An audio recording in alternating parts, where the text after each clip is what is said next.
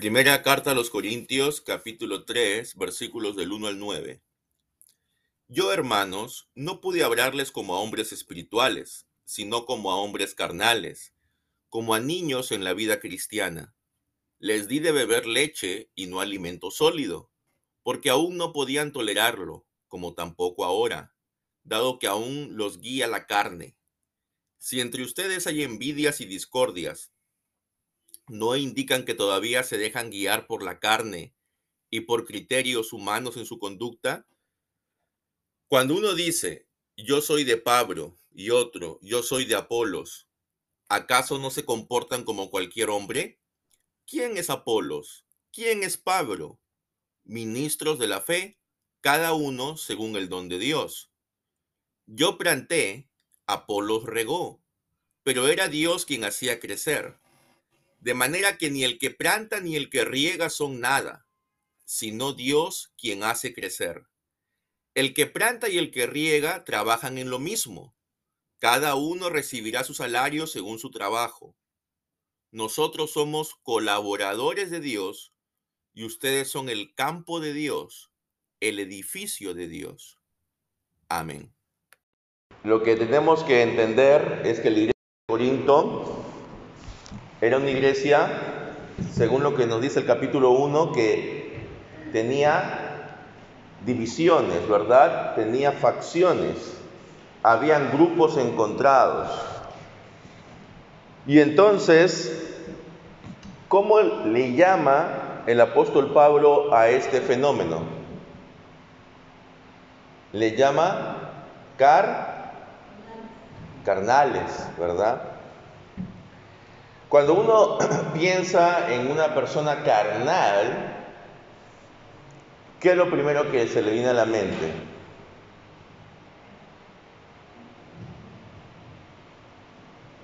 ¿Qué es lo primero que se nos viene a la mente cuando hablamos de una persona carnal? Es una persona que se deja llevar por la carne, pero la carne, ¿en qué sentido? No? En sus emo que es una persona que no ha entendido quizás bien el Evangelio. Y en este caso se les llama carnales, ¿por qué? ¿Por qué? Porque habían divisiones. Y entonces si son carnales, dice la palabra, no se les puede enseñar lo completo en Cristo. Solo les podemos enseñar leche. ¿Qué es leche? Leche sería en este caso lo básico, ¿no? Lo básico del Evangelio. Ahora, ¿está mal enseñar leche? No, porque la leche es nutritiva, ¿verdad? Aquellos que no han tomado leche de niños, ¿qué pasa? No, su constitución corporal no va a ser buena. Incluso a veces se bromea, ¿no? Cuando una persona es de baja estatura, dice, ah, no, es que ese no ha tomado suficiente leche. ¿No? Pura vida. Entonces, la leche no es mala. Pero la leche es principalmente para quienes? Para los niños. Entonces, tomar leche no es malo. Compartir las verdades básicas del Evangelio no es malo. Pero dentro de la fe uno tiene que ir creciendo, tiene que ir evolucionando, entonces, si siempre vamos a estar predicando leche, las verdades básicas, Cristo murió por tus pecados, arrepiéntete, Cristo ascendió y regresará nuevamente, todo eso es correcto, es cierto, es verdadero. Pero eso no es lo único del Evangelio, hay más cosas. Pero no se puede enseñar más cosas si es que la gente no la puede recibir. ¿Y por qué no las podían recibir? Porque más paraban en, en peleas, en contiendas. Una característica de los carnales es que siempre andan en peleas. Siempre andan discutiendo, siempre andan viendo cómo eh, incrementar el conflicto en lugar de solucionarlo. ¿No? Entonces, yo les preguntaba qué es lo que les viene a la mente cuando piensan en un carnal, porque normalmente tenemos esta idea, no, el carnal pues es el que anda en borracheras, el carnal es el que de repente tiene una vida sexual libertina, promiscua, el carnal es quien no sé, de repente anda en drogas, cosas así.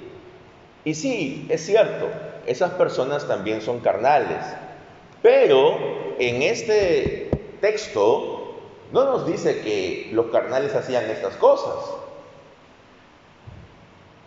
Podría ser una persona aparentemente muy piadosa, muy devota de Dios, pero sin embargo, si anda en, en, pleitos, en contiendas, es una persona car, carnal. Entonces, tenemos que entender de que la carnalidad es cuando yo busco satisfacer mis deseos. Yo busco imponer mis gustos. Cuando hay facciones, y cada facción, digamos, tiene un programa, ¿no? Tiene una agenda. Entonces cada facción quiere que, los, que todos los puntos de su agenda sean compartidos por todos. Y si no, entonces empieza la pelea. Entonces, todo eso el apóstol Pablo le llama carnalidad. Y también hay muchos celos. Ayer en mi casa estuvo un pastor de las asambleas de Dios que también es técnico en refrigeración. No lo llamé por, por ser pastor, lo llamé por ser técnico en refrigeración.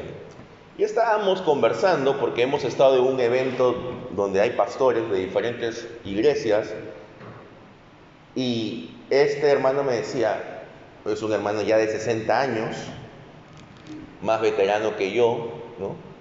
Me decía, hermano, en todos estos años me doy cuenta lamentablemente que hay mucho celo en el ministerio. Hay muchas personas que tienen celo de los líderes, hay muchos pastores que tienen celo de los líderes y no les dan oportunidad porque piensan que van a venir a, a cerrucharle el piso, ¿no? Entonces mejor yo lo hago todo, yo decido, porque si no, si delego, entonces esta persona puede empezar a sobresalir y eso no me conviene, por un lado. Eso es a nivel congregacional, luego ya a nivel iglesia regional ¿no? o nacional. No, no hay que juntarnos con estos porque estos tienen una forma distinta y de repente van a captar a nuestra gente, ¿no? Entonces, o si veo que hay un líder que está haciendo bien las cosas, en lugar de felicitarlo, trato de buscarle algún defecto, ¿no? Para criticarlo. Entonces sí, es cierto, hay mucho celo, mucho celo ministerial, ¿no? Eh, siempre cuando una persona realiza algo, hay otra persona que dice, ¿y por qué yo no podría hacerlo? Porque a veces uno mira todos los defectos del otro, puede ser muy duro con el otro, pero no mira sus propias limitaciones, ¿no? Y cree estar en una posición superior a la que está realmente. Entonces, todo esto no solamente ha ocurrido en la iglesia de Corinto, también ocurre en la actualidad. Y todas estas situaciones hacen daño a la iglesia. ¿Verdad? Y todas estas situaciones indican de que somos carnales. Porque si uno dice yo soy de Pablo y otro dice yo soy de Apolos, estamos actuando como hombres del mundo. Si alguien dice yo soy de Guillermo Díaz, otro dice yo soy de Juan Marquina, estamos actuando como hombres del mundo. ¿No? Vamos a ponerlo en contexto actual. Yo planté, Apolos regó. Podría decir el pastor Guillermo que él plantó y el pastor Juan regó. Pero al final la obra de quién es? De Dios.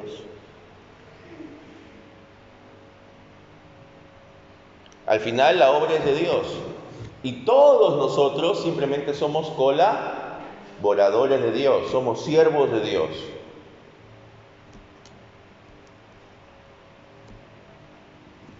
Tenemos esa función, ser siervos de Dios. Cuando vamos a predicar algún lugar, tenemos que indicar, somos colaboradores, siervos de Dios. Como les decía a los chicos que se licenciaron de predicadores en Cajamarca, les digo, me parece excelente que hayan más predicadores, pero tengan cuidado de que la gente, de que algunos se conviertan en sus fans, ¿no? Y entonces dices, ah, voy a ir a la hoy día voy a ir a la iglesia tal porque va a predicar fulano. Y yo he visto eso, o yo he escuchado eso decir, ¿no? En, en otro contexto, ¿no? Eclesiástico. Ah, este domingo voy a ir a tal iglesia porque va a predicar fulano, ¿no? Y me gusta cómo predica fulano. Bueno, no podemos hacernos fans de los predicadores, de los pastores, porque somos siervos de Dios al fin y al cabo. Es cierto, puede ser que en algún caso me guste más como predica un hermano, y eso es entendible, pero si yo soy miembro de una iglesia y es el día del Señor, ¿dónde debo congregar? En la iglesia de la cual soy miembro. Y por eso es importante ser miembro de una iglesia local. ¿No?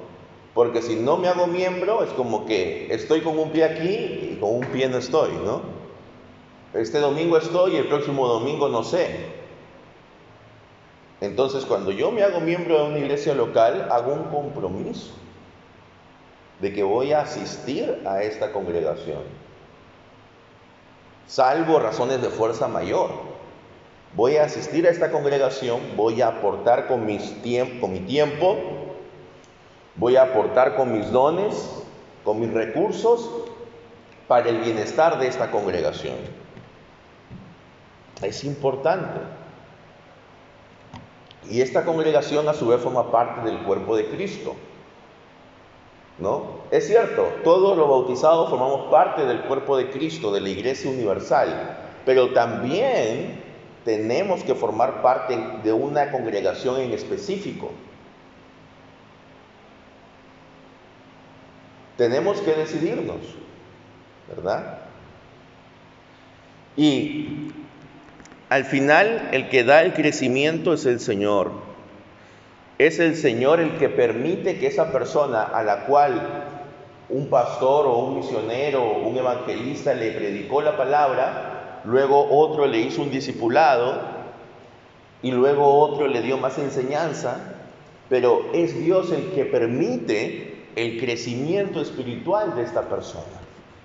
No son los siervos, nosotros solamente somos instrumentos, mejores o peores, pero somos instrumentos. Entonces, Pablo sigue diciendo, cada uno de lo que el que riega y el que planta va a recibir su recompensa conforme al trabajo que haya hecho.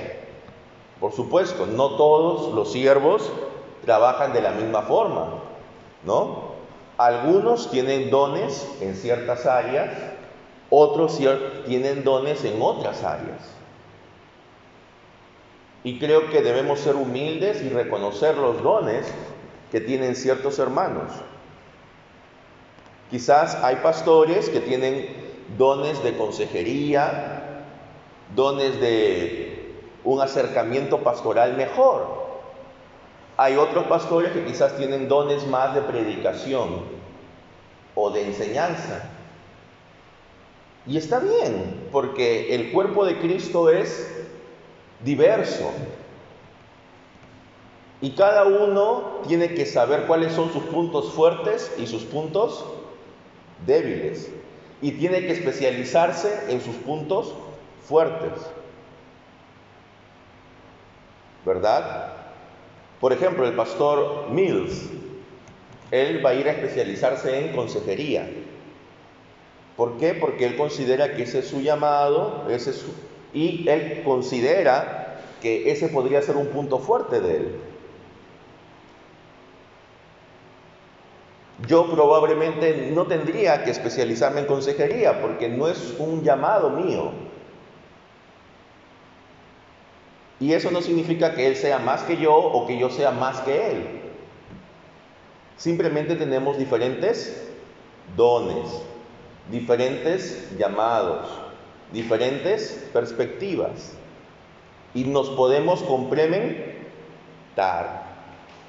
¿No? Quizás en algún momento, si hay un caso difícil de consejería, yo pueda recurrir a él.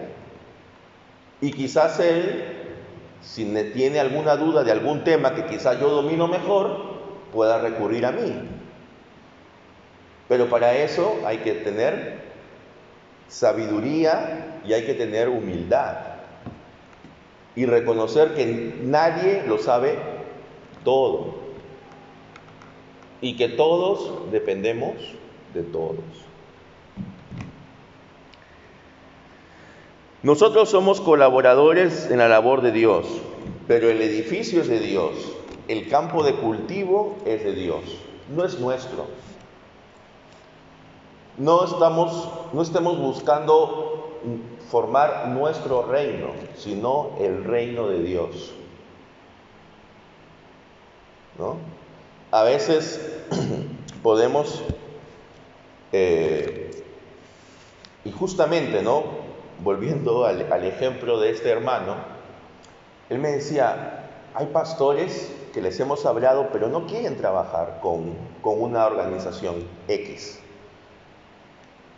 Y entonces yo conversando digo, quizás es porque ellos no ven que hay un beneficio directo para ellos en eso. ¿No? Ellos dicen, bueno, esta organización ayuda a los niños, esta organización hace buena, buena ayuda a la comunidad, pero quizás dirán, ¿y yo qué gano con eso? Y por eso es que no quieren participar. Entonces, esa es una perspectiva limitada de lo que sería el reino de Dios. En esa perspectiva limitada yo solamente voy a hacer cosas que me beneficien directamente a mí. Y si no me benefician directamente a mí o a mi congregación en general, entonces no hago nada. Eso es una visión limitada. ¿Por qué? Porque tú no sabes cómo puedes impactar la vida de otras personas. Tú no sabes si esa persona necesita de repente tu ayuda en algún momento. Y además, uno no sabe cómo va a ser el futuro de las personas, ¿verdad? A veces hay personas que nosotros ninguneamos. Comentaba un pastor eh, que él pues eh, tuvo una buena amistad durante un tiempo con un joven que era vigilante de un local que quedaba al costado de su iglesia. Este joven se hizo amigo de los jóvenes de la iglesia, empezó a participar y de pronto dejó de asistir. Y, el pastor dice, bueno, siendo sinceros, yo no lo fui a buscar porque simplemente se me pasó, ¿no? No, no tuve realmente mucho interés en él. Soy sincero, dice. Veinte años después le tocan la puerta y le dicen, y dicen, pastor, quiero hablar con usted. Y entonces el pastor dice, pero ¿quién, ¿quién eres tú? No, pastor. Entonces sale y ve a un hombre bien vestido, con una buena camioneta, y le dice, yo soy fulano de tal. Y el pastor dice, ¿tú? Sí, yo soy. Eh, luego de que me alejé de ustedes, estudié en la universidad, eh, estudié una carrera X y ahora soy gerente de una minera. Y entonces este pastor dice, ¿cuánto me pesa no haber hecho un seguimiento a este joven? Que de repente en su momento lo ninguneamos porque lo veíamos como un vigilante, como alguien que de repente no iba a tener mucho futuro en la vida, profesionalmente hablando, pero luego progresó. Y a veces nosotros no nos importa la gente. ¿Por qué? Porque decimos, ay, este no nos va a ayudar mucho. Pero no sabemos, de repente este te puede ayudar de maneras que no piensas. Entonces, tenemos que nosotros tener una mentalidad de reino. No solamente mirar por nosotros, un joven de otra congregación, ¿no? que se está preparando para ser pastor, me dice, pastor, quiero hablar con usted. Y bueno, estuvimos conversando. Pero para mí hubiera sido fácil decirle, mira, ándate de tu pastor, ¿no? Yo no soy tu pastor, ¿para qué quieres hablar conmigo? Pero quizás este joven tenía ciertas preguntas que quizás consideraba que yo podría responder mejor que su pastor. Entonces, tenemos que entender que tenemos que tener una actitud más, una mirada más amplia. Porque este joven, quizás de aquí a unos años, también va a ser un pastor y, y va a estar colaborando en la iglesia. Quizás no en nuestra congregación, pero sí en otra. Y podemos trabajar juntos, en equipo. Entonces, tenemos que tener una mirada más amplia, no solamente mirar lo nuestro nada más, o no mirar solamente lo que aparentemente nos conviene en el momento, porque no sabemos lo que va a ocurrir en el futuro. Y eso era lo que pasaba en Corinto también. Parece que la gente en Corinto solo se enfrascaba en el momento actual, en las circunstancias, en la coyuntura, y no miraba más allá. Nosotros tenemos que mirar más allá. Cómo nosotros podemos encajar dentro del plan de Dios para nuestra ciudad, para esta comunidad, para este distrito. ¿Cómo podemos hacer que el plan de Dios avance? Cada uno de acuerdo a sus dones, ¿verdad? Porque yo no voy a hacer un pasacalle y me voy a vestir de payaso, ¿no? Para convocar niños, porque no es mi don. Podría hacerlo, pero hay gente que lo puede hacer mejor que yo. Entonces cada uno tiene que saber cuál es su don también. Eso es importante. Y de acuerdo a ese don, tiene que actuar. No, no seamos todistas, ¿no? No queramos abarcar muchas cosas. Porque el que mucho abarca, poco aprieta. Entonces, busquemos la mejor forma de servir a Dios en unidad, mirando no a corto plazo, sino a largo plazo, y cómo la iglesia como conjunto puede crecer. Y para que la iglesia como conjunto pueda crecer, tenemos que trabajar unidos. Porque una iglesia que no está unida tarde o temprano se va a ir fraccionando. Quizás no en el sentido que se va a formar otra iglesia, pero va a ser una iglesia donde no se muestre un verdadero espíritu de comunitario.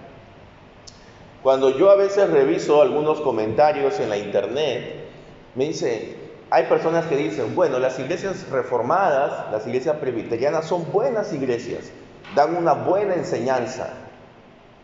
Pero yo he ido a alguna de estas iglesias y son frías. No frías en el sentido de que no saltan, eso no, porque es gente justamente que está buscando una buena enseñanza. Pero son frías en el sentido que no muestran amor a la gente. Si tú vas a una iglesia de otra corriente, ¿no? Más carismática, no solamente ellos, su adoración es más efusiva, sino que por lo menos, por lo general siempre va a haber alguien en la entrada saludándote. Y saludándote muy cordialmente.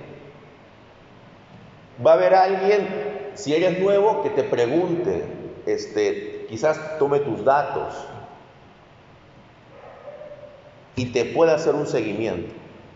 Y ojo, eso lo podría hacer el pastor, pero normalmente lo hace un laico. En nuestras iglesias hacemos eso. Varias veces hemos propuesto que haya ujieres, por ejemplo. Y se eligen ujieres. Creo que solamente el primer domingo funciona y luego ya no funciona más. Y eso, en el tiempo que estoy aquí, como tres veces hemos, hemos probado con eso. Entonces, hermanos, yo creo que tenemos que ver a la iglesia de Corinto y quizás hay algunas cositas en que nos podemos ver reflejados y cómo mejorar. Cómo ser una iglesia que sí, de una buena enseñanza, tenga una adoración que tenga como punto principal la gloria de Dios, eso es excelente, pero a la vez sea una iglesia que muestre interés por las personas. Que el Señor nos ayude a actuar de esa forma y en unidad, sin conflictos, buscando que todos lleguemos a la estatura de la plenitud de Cristo. Amén.